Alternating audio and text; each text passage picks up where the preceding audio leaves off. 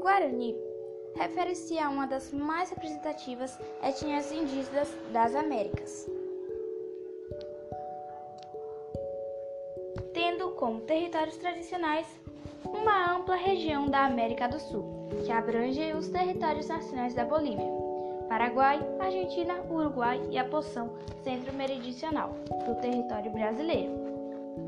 São chamados povos do espanhol pueblo, pois sua ampla população encontra-se dividida em diversos subgrupos étnicos, dos quais os mais significativos em termos populacionais são os caioas, os embias, os yandevas, os avaxiriguanos, os guaraios, os isozenos e os tapietes.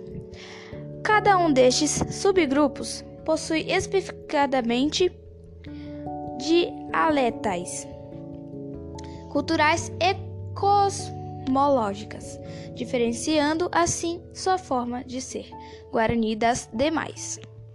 Existe uma relativa abundância de registros históricos que tratam da trajetória dos povos guaranis, a partir da época de seus primeiros contatos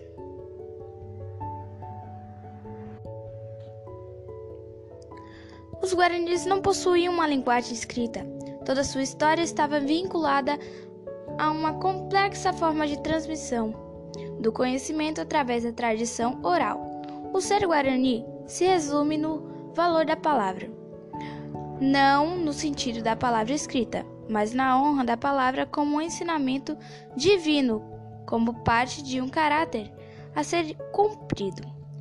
Do período anterior ao contato com a cultura europeia.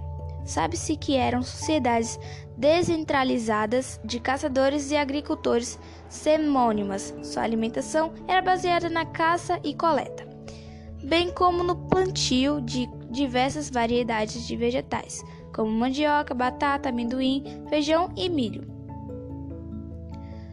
E os guaranis do Mato Grosso do Sul sofrem com racismo a discriminação e os altos níveis de assédio da polícia. Estima-se que existem mais de 200 Guarani na cadeia, com pouco ou nenhum acesso a aconselhamento jurídico e a intérpretes presos em um sistema legal que eles não compreendem.